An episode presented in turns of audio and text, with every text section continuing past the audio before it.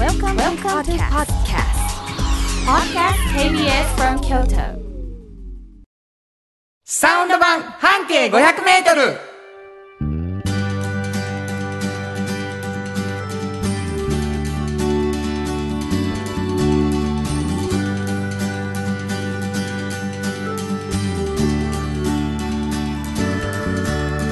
メリークリスマスフリーマガジン半径500メートル編集長の炎上真子です。サウンドロゴクリエイターの原田博之です。12月25日になりました、はい。今年はクリスマス当日ということになりましたね、あの知ってた？クリスマス当日が土曜日ってことは、うんうん。次の土曜日はお正月やね。すごいですね。だ。からお正月も僕らの放送があるんですよ。すごい。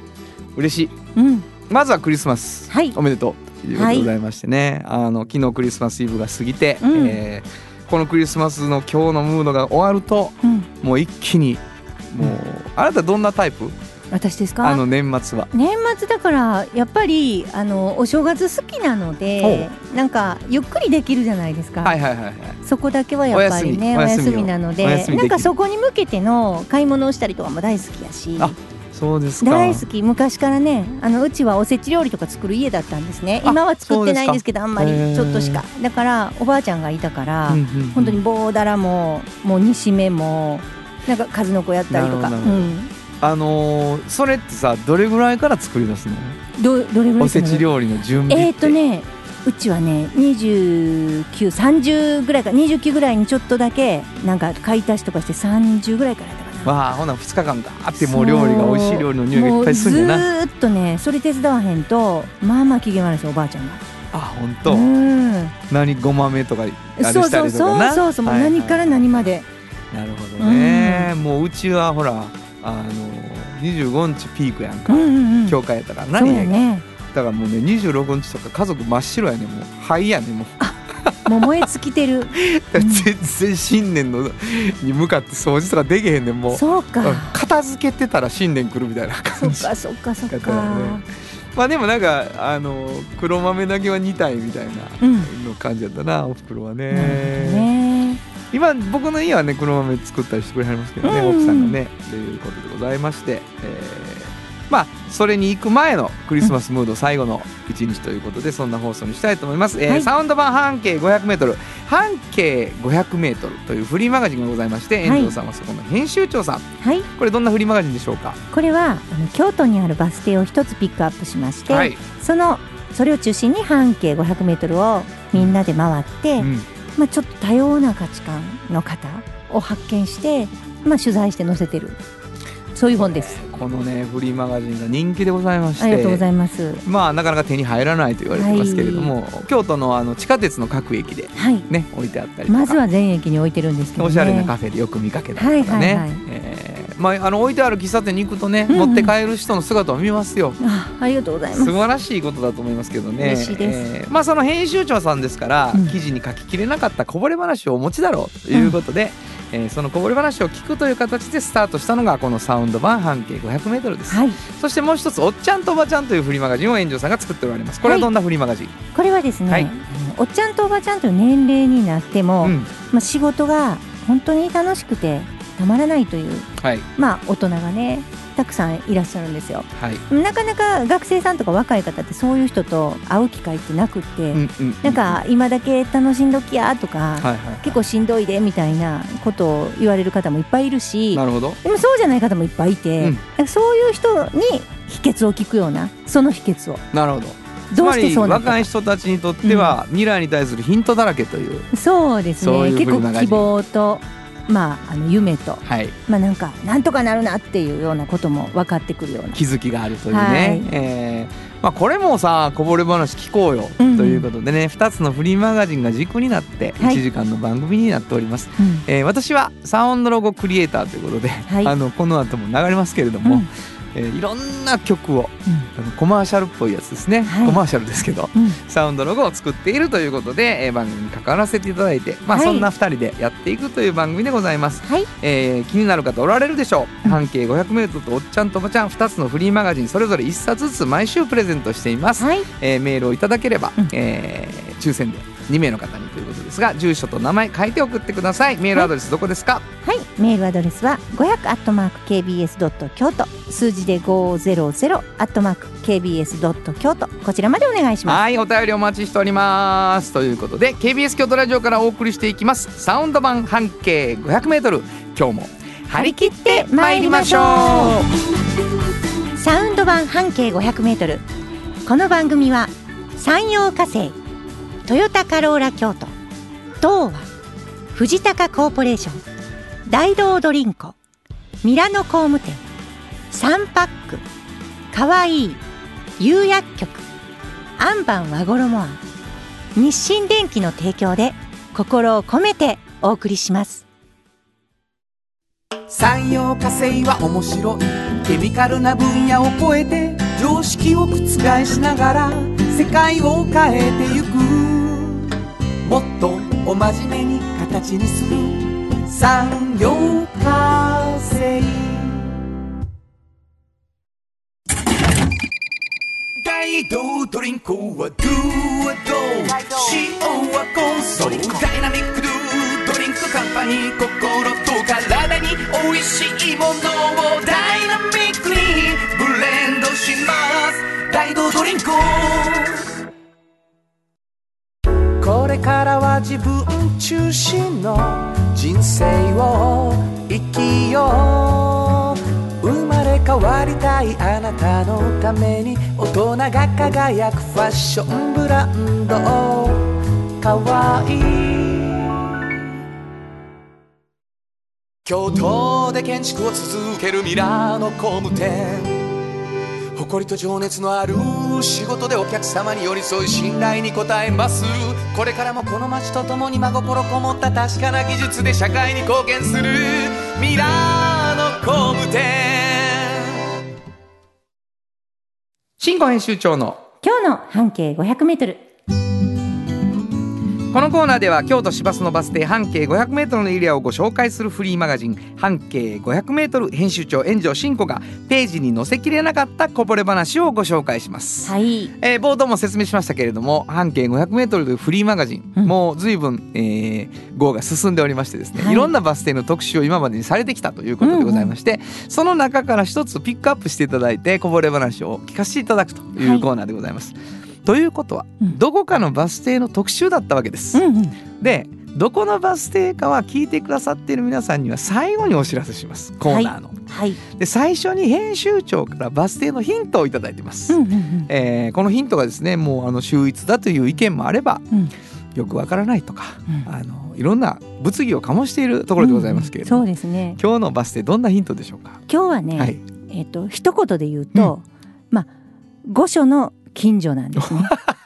でも見てください。御所ってね、あれ 一周が一周が四点何キロあるんであすよ。確か。確かはい、違ったかな？4キロあるかな？4キロなかったっけ？一辺4二キロ点何キロやったっけ？2. 点何キロかもしれんけどねごめんなさい、ガセで。うんななんかなんですよ。まあそこそこ長い長い。で、どの変化言ってないですからね。あのはいはいはいはいはいよよ四つの通りの。これ意外とでもその御所の周りっていうのでヒントが出てることは意外とあるので、うんうんうんあれ？あれかな？っていう人もおられるやろうし、はいあ。れ？これ違うもしもしかしたら裏書かれてると思ってる人もいるかもしれないし、はいはいはいね？はい。あのバスが通っている辺が全部の辺にありますからね御所は。そうなんですよ。うん、どこかわかんないという、ね。そうです。ね。あうん、全部の辺にはバス通ってへんかな。いやまあ近くにはありますよ。ああそうです半径500メートルでそうですよ。そううです。そうですね近くやから。これはヒントやったんちゃうかみんな。ヒントやったんちゃうか。えー、というわけでございまして。いえいえではい。えっと漢字5文字です。おお。ね？ここまで絞れました。あの絞れましたってない。方向こそ言ってないんですけど。はいはいはいはいはい。なるほどなるほど。うん、御所の周りで漢字5文字のバス停。そうです。なるほどなるほど。はいこれは意外とあるよ。うん、あのーもうやめとくけど。はい。うん。もう言うたら怒られるしないの。はいはいはいはいうん漢字5文字。うん、そこまでししましょうか。はいはい。考えてみてください。はい。の、何でしょあの今回はねカフェなんですう。カが、フェ？はい。カフェなんですが、うんうんうんあのーいつもあのーお昼にねランチをされてるんですけどこのカフェうん。そのランチが、うん。もういろんなアジア料理なんですよ。毎日違うおおおお毎日ですよはいはいはいはいだからもう中華料理の時もあるし、はいはい。韓国料理の時もあるし、なんかいろいろなんですよ。なるほど。もう本当にでおっ昨日と同じものが出るとかまあないんですよね。なるほど。こんなにアジアってたくさんの国あったっけっていうようななるほどなる感ほど。じでアジア料理。そうですそうです、はいはい。原さんすごいご存知やと思うんですけどここ。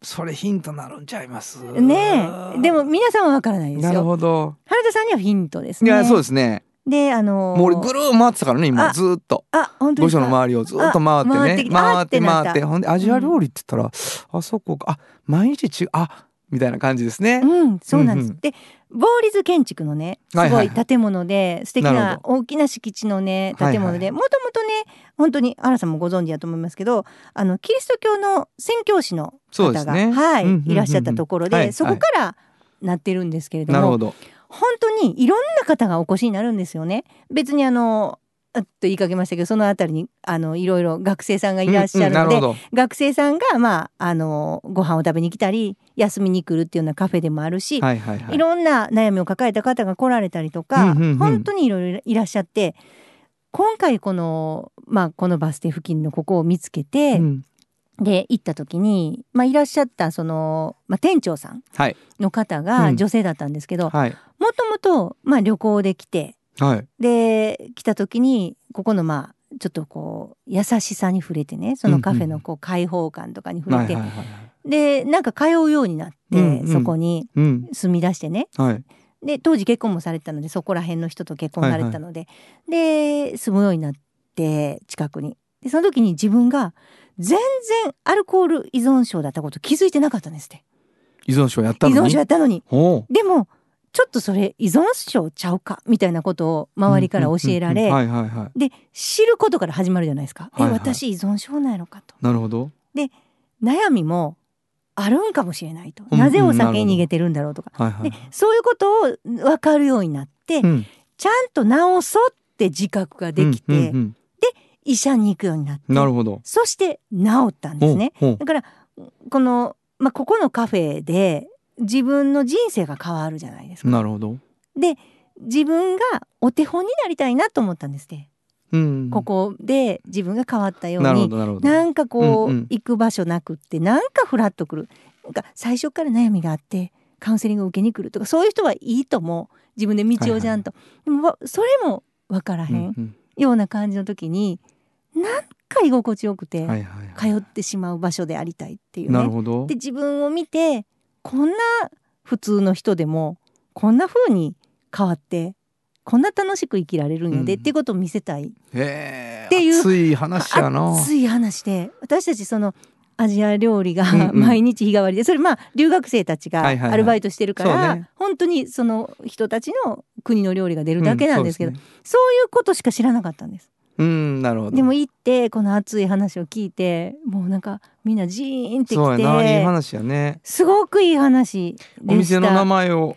バザールカフェっていうんですけど。ぱりそうでした皆さん。ねえ。バザールカフェご存知ねの方もいらっしゃるかもしれない。はいはいはい。でもバザールカフェがおしゃれな本当にアジア料理がいろいろ日替わりで出る美味しいご飯が出る、うんうんうん。まあ喫茶店ってみんな思ってると思うんですよ。はいはいはいはい。こんなこと知らなかったと思うんですね。そやうなんいやあのー居場所っていうのをただ黙って提供するっていうことの凄さですよね、うんうん。こう優しいその空間が優しいと思ったっていうのは店長さんがね最初。それはそういうことなんでしょうね、うん。あの来てくれるなっていう雰囲気でもないし、うん。もう過剰にサービスされるわけでもないしただそこにここにいていいって思えたんでしょうね、さあそれすごいことですよね。なんかね居場所を作りたいとかいう言い方も嫌やっておっしゃってまわす居場所じゃなくてもうバーバーでいいっておっしゃってたんですね、ううなるほどな。なんかもう本当にちょっとこう積極的にそういう呼ぶとかもなくてただ居心地いい空間を提供するだけでいいと。いやそれね、うん。もう開放的ですよ。うん。バザールカフェはね、本当に素敵な場所ですね。そう思うとね。バス停を聞きたいと思います。はい、えー、烏丸今出川でした。新婚編集長の今日の 烏丸今出川。はい。はいわかりました、えーごめんなさい、えー、新婚編集長の今日の半径 500m 今日は京都市バス烏丸今出川停留所の半径 500m からでした。FM94.9 メガヘルツ。AM1143 キロヘルツで KBS 京都ラジオからお送りしています今日の一曲。はい。ここで今日の一曲なんですけれども、あのーアジア料理かと思ってて、はいはい。でまあなんていうかな別にそんな料理がっていうわけじゃないんだけどあのー天使の涙っていううん。あのウォンカワイの。うん、ノンカーウェンのね映画をちょっと思い出したんですよね。なんかアジア料理っていわれて。なんかああの映画のこう配色みたいはいはないのはいはい。がさうんアジア料理を美味しく見せてた気がしてね、はい。えーすごく好きな曲なんですけどその中で流れていました、えーフライングピケッツ Only You 本当はここで Just like 登録の名曲が流れてるんだよ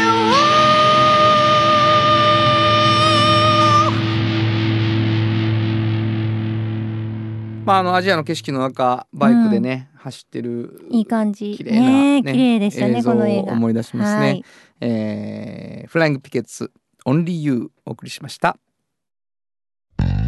じっと支えて未来を開き京都で100年超えました。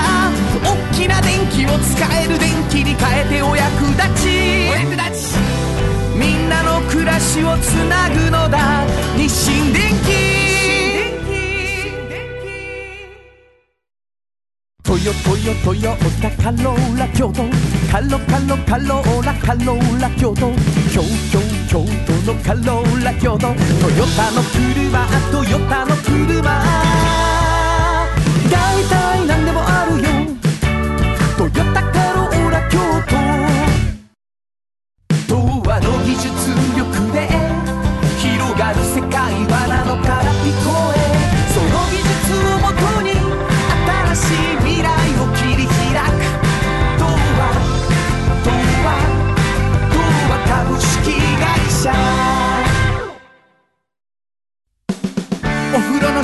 の新習慣フットブルーマーかかとツルツル足裏ふわふわポカポカだ歯磨きみたいに足磨き3パックのフットブルーマー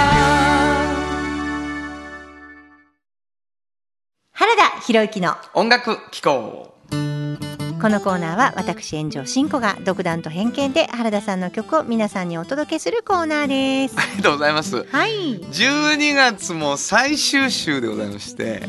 はい。お気づきと思うんですけどね、新曲。はい。発表でございます。やった。12月なんやけどね。アイスクリームいう曲ができまして、はいはいはい。あのーね可愛らしい曲なんで、うん。まずは聴いてもらっていいですか？はい。はい。じゃあやってみたいと思います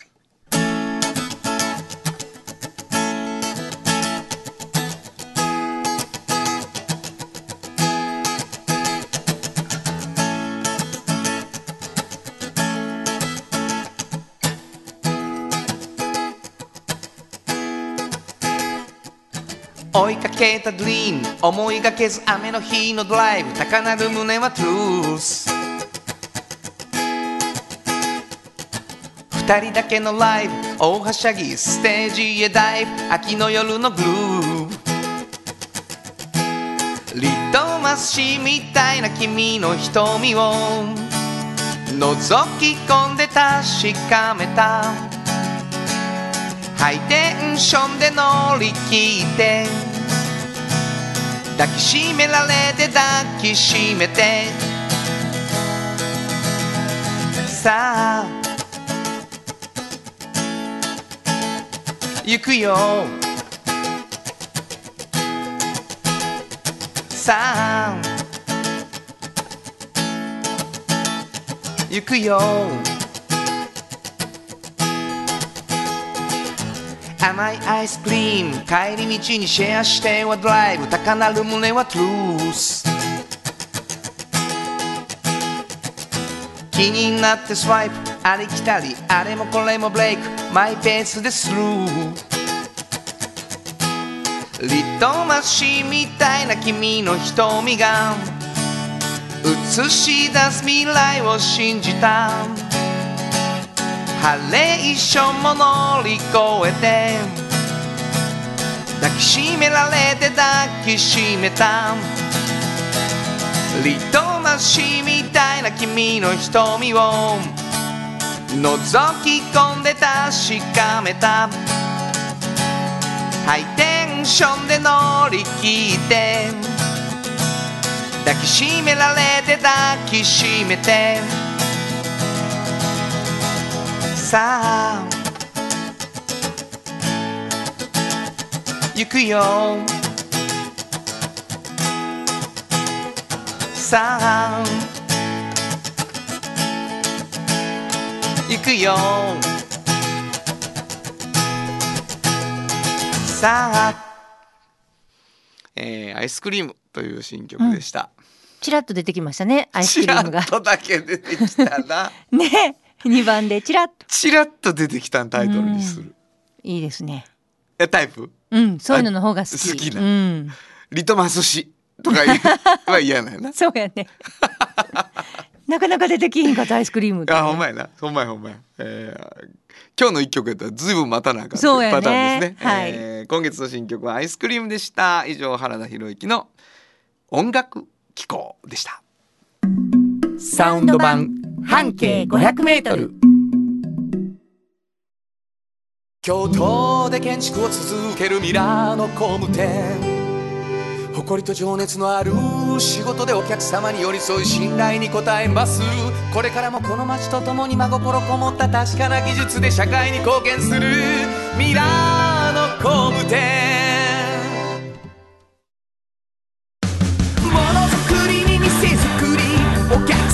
様の欲しいを届けるカンパニー汗をかきかき喜びを共にトータルソリューション藤高コーポレーション藤高コーポレーションあなたの着物が生まれ変わる。着物仕立て疾患屋さん。和衣あリーズナブルで満足できる着物。あれこれ。和装のある日常に楽しく気軽に出会ってほしい。助かるなんでも着物ケア。和衣はおっちゃんと。おばちゃん。このコーナーでは仕事の見え方が少し変わるフリーマガジン「おっちゃんとおばちゃん」の中から毎日仕事が楽しくてたまらないという熱い人またその予備軍の人々をご紹介します。はい。えーまああのーなんていうかなかっこよく仕事したり楽しく仕事してる人うん。ね、えー特集されてるというおっちゃんとおばちゃんの中からですけどね、はい。今日はどんなお話どんな方えっですか、とね本当に職業っていろいろあるなと思うんですよ。ここでできるだけたくさんいろんな職業の人紹介してるつもりなんですけどなるほど。皆さんこんな職業があるって知ってるかな？ブックディレクターってわかります？ブックディレクターは察するに、うん。ブックディレクターは、印象としては本を作ることをディレクションしてはるように感じてしまいます。うん感じてしまいますよね。あの本を選んでいてまあ選書って言うんですけど。選書選ぶ選ぶはい書はい、はい。もうそういうこと今ねだいぶ選書してる人っていうのは増えてきててうん。多分この方が一番最初だったんちゃうんかなと思うんですけど幅義孝さんっていう人がいてね、結構有名選書界では、東京のねバッハっていう会社の方なんですけど、代表されてて、うん。で何をされてるかっていうとこの方もともとね八重洲のブックセンターで、うん。まああの中で働いてはったんですけど、本が好きやし、うんうん。本に携わって書店のをやってはったんですね。切り盛りしてはったんですけど、はい。あまりにも本をみんな読みに来ない見に来ない買いに来ないので、うんうん。持って外に出たろうって思って、はい。い、わゆるいろんな施設例えば美術館だったりうん。それから、まあ京都やったら動物園とか病院とか、はいはいはい。まあ老人とかの入ってる介護施設とか、うんいろんなところに書棚があるでしょ。う、はいはいはいはい。そこの中の書棚に本を選んで入れる人なんですね。だからそこによって来る人とか見る人とかが違うからそうね。そこの TPO に合わせてて私はこの方あのワコールスタディホールの中に、うん。まあ、あの本が並んでいるコーナーがあるんですよ。はい。そこは幅さんがセレクトしてはるんですけどそれで知ったんですけどなるほど。あそこは女性の方多いしね、うん。美についての話とかうんうんうんの書棚があったりとか本当にいっぱいあるんです。なるほど。えっと3,000冊以上あったんですけど当時、うん。ももっともっと増えてると思いますけどその時もあのあるコーナーは月替わりするんですとか。はいはいはい。から結構ねそのまあ、動物園とかね。これ幅さん関わってるんですけど京都の岡崎の動物園とか、動物の、まあ、こととかね。どんなものだったらいいだろうでもしかしたら絵本だったり写真集だったりとかこの人のこれはいいな大きな大きな本やけどとか、うん。本当にたくさんあるじゃないですか、はい。生態がわかるような本とか、だからそういうそのまあこういう本を読んだら面白いよっていうのを選んで関連づけて独自の価値観で置いていってはるっていう。私は結構ねあの最初にしはった人なのですごいなと思うんですね。今本当にたくさんいらっしゃるようになったんですけどうん。まあいいなと思って。で幅さんがね言わはる言葉でねまああの本ってねなんか手に取ってこうパラパラって立ち読みするたびに、こう微熱が溜まっていく気がするって言わはるんですよ。本に。う。んなんかそれがすごくあのいい感じになってねお本に現れてお次読む人にもこう伝わったりするんじゃないかとか、はい。すごいなって思ってる。もうやん、映画やん。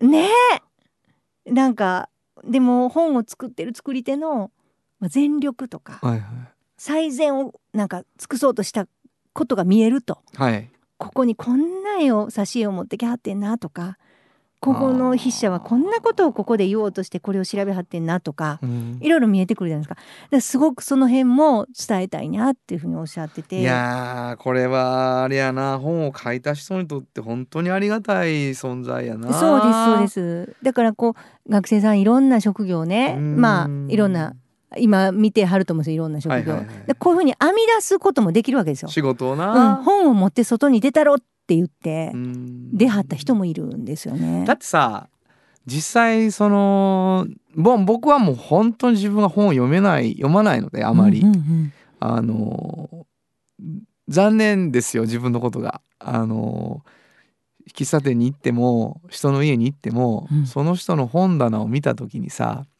すごい情報やんそれって、うんうんうん。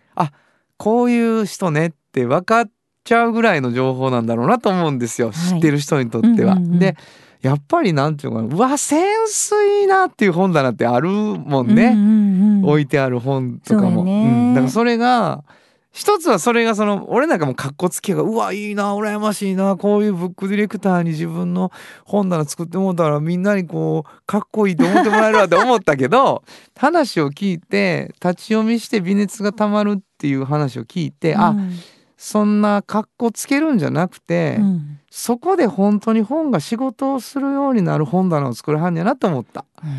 だからみんながう,、わ読みたいって思うもんがそこにあって、うん。みんなが手に取るようになるっていうことなんやろねそうきっと。なんかこんな本もあったんやってそこで知って。ね。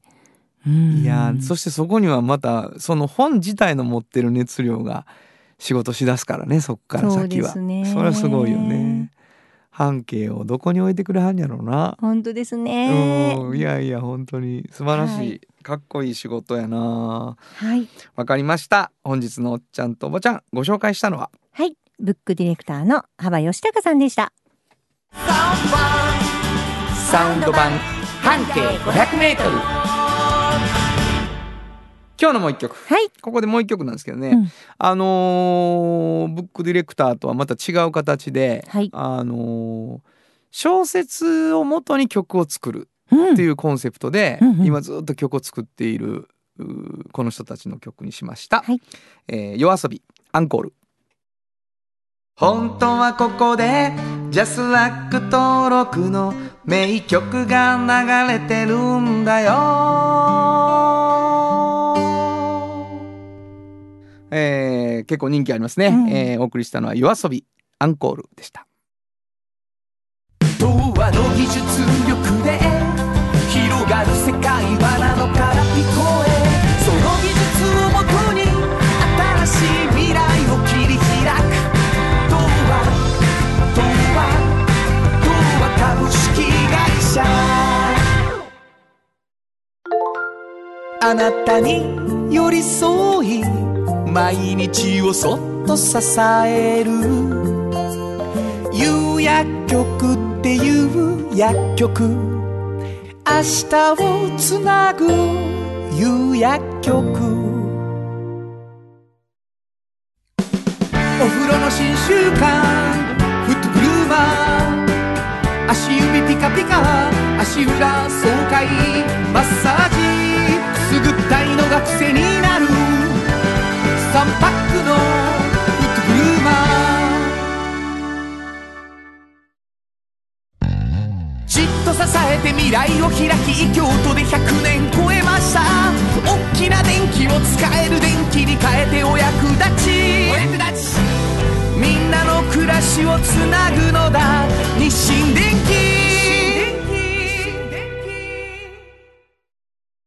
原田博之の。サウンド話このパートはサウンドロゴクリエイターとして大活躍中の原田博之がサウンドに関するあれこれをお話しさせていただきまます。お便り来ております。あありがとはい。えっ、と吉弘さんうんっておお読みするのかな？うはいはい。原田様新子様いつもこの時間になると拝聴できるようラジオのスイッチを入れるようにしていうます。わ最高です。ありがとうございます。駐車場の屋上階で簡単なストレッチをして、うん。運転しながら、うん自宅に向かう時間帯に聞いています。なるほど。なので、うん。オンタイムでは聞き漏らしがたくさんありなるほど。ラジコのタイムフリーで完全版を聞いています。なるほど。今日は報告です。森山市のあるクリニック、うんうん。病院に初めて行ったら、はい。道路の向かい側にうん。どこかで聞いたことがあるうん。名前の薬局がありました、はいはいはい。看板に有薬局とありましたはいはいいやいやあれは京都で展開しているチェーンだからうんうん営業地が営業地域が違うから同じ名前を使っているのだろいうや。と考えましたがそれが有薬局でした。いやーよかった。ありがとうございます。だからあの曲でね、うん。耳に聞き覚えがあったんですね、はいはいはい。ありがとうございます。なんかもうたくさんそこでいろいろとあのアンケート書いたとかいろろ書いてあります。うん。アンケートの利用のところにラジオって書かれてもなどこで知りましたかでね。うんラジオと書いても困ってしまわれるから困らへんよ。ねラジオで書いてほしいな。そうですね、うん。あのーやっぱりこれはあのーサウンドロゴをさはい。あのー何？俺たちがね、はい。あのー一生懸命流してきた結果、うん。多分歌いながら言ってくれたと思うよ。あそうかな、うん、それはそうやと思う。ああなたに言って、えーちょっと聞いてみたいね。今はい日のサウンド話。はいちょっとまずは聞いてください。えー、有薬局ロングバージョンの方でいきましょう。有薬局って有薬局いつもそばにある気軽に薬剤師さんに相談できる街の薬局あなたに寄り添い毎日をそっと支える有薬局っていう薬局。明日をつなぐ夕薬局。まあこんなことでね、うん。あのー懐かしく感じますよね。ロングバージョン聞くと。なかなか聞かマないですもんね。ラジオドラマ。やったな言うてな、はい。はいはい。あのーこうサブリミナル。うん。あれ？知ってるかも。有薬局見てね、あれ？有薬局って有薬局やんって。そうきっと思ってくれたと思います、ね、社長様がね このダジャレいいんじゃないかと。ダジャレって言わんといて。もう発明やったのに。すごいですよね、はい、これ、はい、というわけでございまして、えー、今年最後のサウンドロゴはね、はい、えー、もう皆さんご存知の有楽曲でございました、はい、以上原田裕之のサウンド話でした。サウンド版半径 500m FM94.9MHz AM1143kHz で KBS 京都ラジオからお送りしていますあの話この一曲このコーナーは私たちそれぞれがこれまでの人生で印象に残っているちょっといい話をご紹介するとともにその話にぴったりの一曲をお届けするコーナーです。えー、本日は炎上進行が担当します。えっとですね、ちょっと前になるんですけどあのライブでねあのうちわのライブで初めて10曲私あのギターを弾いてあの歌ったんですよね。あのギターだけのもあります。自分が歌ったのは4曲でそのうち3曲は弾きながら歌ったしあとは全部バックでサイドギターであのコードをねちゃんと弾いたんですよ。であのむちゃくちゃ忙しいから練習が本当になかなかできなくて、まあ、早朝とかあと夜とかに音をちょっと出さないような感じでやったりとかしてもう前はあの原田さんに C と G だけをねあのそれだけしか弾けない時にそれだけの曲を作ってもらったりしたんですけど今は多分ね10個以上コードが抑えられるようになったんですね。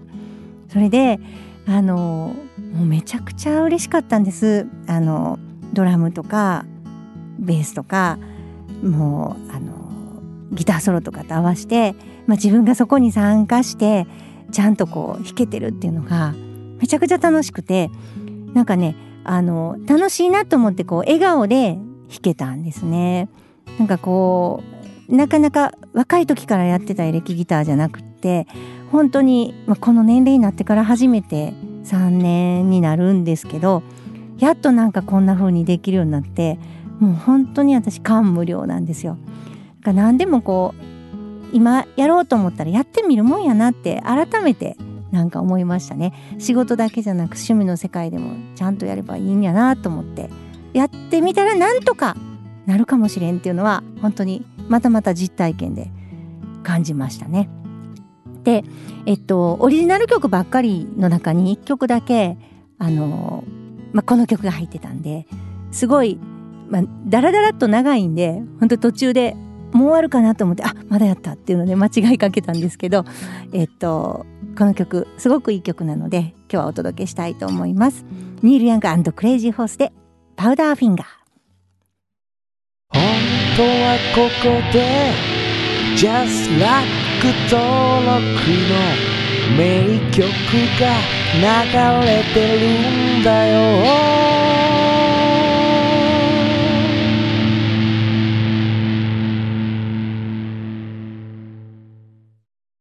産業化成は面白い。ケミカルな分野を超えて常識を覆しながら世界を変えてゆく。もっとお真面目に形にする。産業化成トヨトヨトヨタカローラ京都カロカロカローラカローラ京都。京京京都のカローラ京都。トヨタの車トヨタの車。大体何でもある。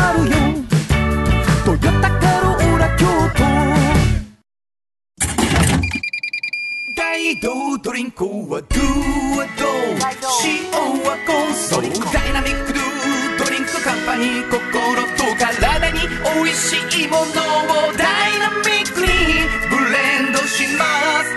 大道ドリンク。ものづくりに店づくりお客様の欲しいを届けるカンパニー。汗をかきかき喜びを共に。藤高コーポレーション。藤高コーポレーション。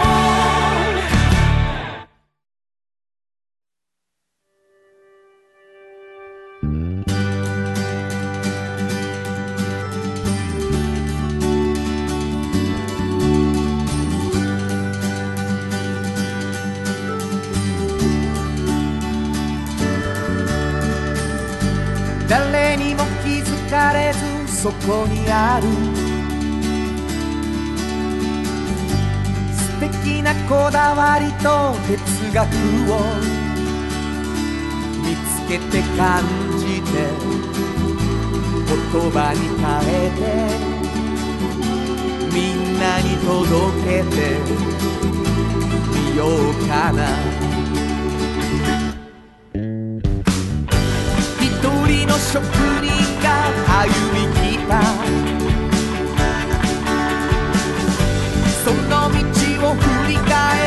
遡るきっとそれは誰かが未来を描く道しるべにだってなるだろうたった半径500メートルだって笑うからひしめく中に答えはいつも隠れてた。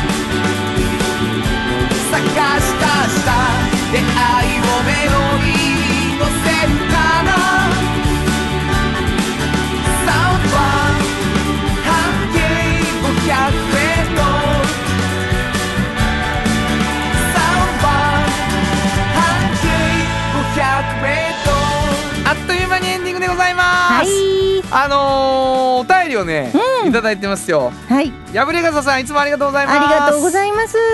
慎吾さん。うん。今年の名言を言います。あ。道路に生えているベゴニアを食べます、うん。ツツジの蜜を吸います、うん。忘れられない名言です。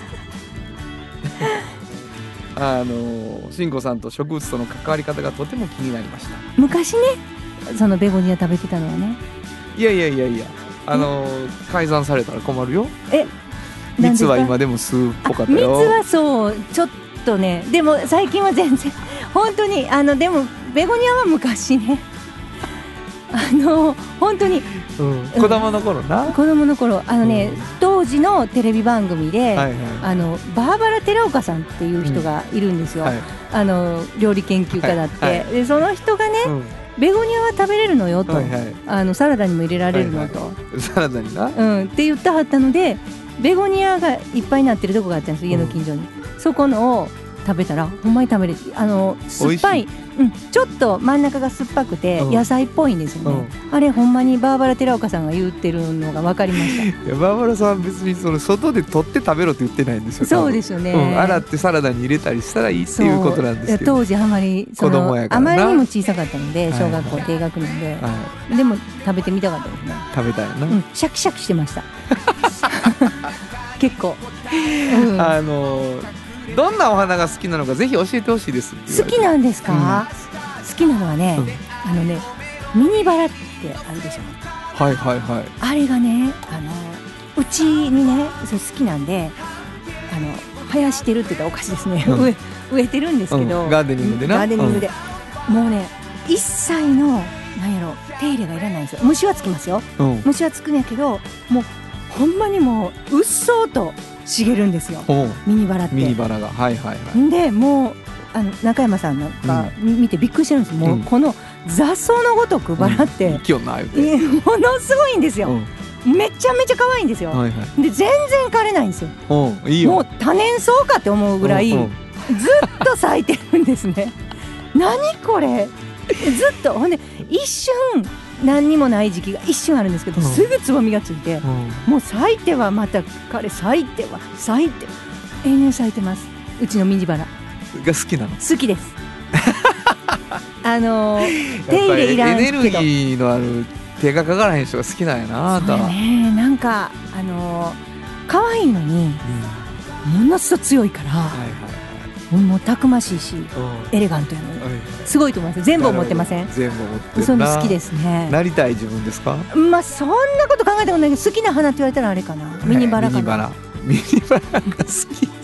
繊細じゃないんですよ。そうそうな意外やね、うん。あそう繊細じゃないもんが好きなんよね意外と。とこもまた魅力。あんな可愛いのにち強っちゃくて。でも可愛いやんって思うやん、うんなるほど虫はもうちょっと引くぐらいつきますよ 取ったってくれやん。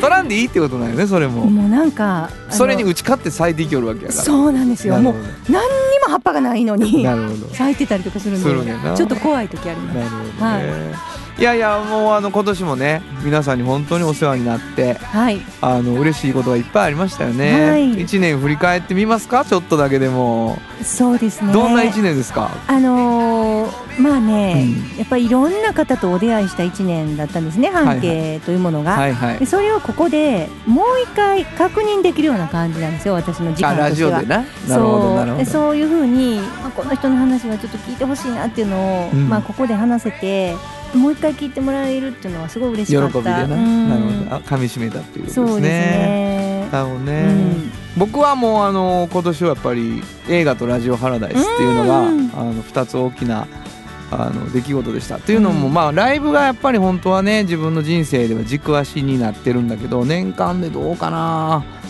10本やらなかったんじゃないかなっていうぐらいなんですよ。もうカエベルディ様々だったぐらいでね、うん。うんうん本当にやっぱコロナでライブを失った中でね、うん。あのラジオを通してみんなにライブを聞いてもらえたことはねすごく大きかったですね。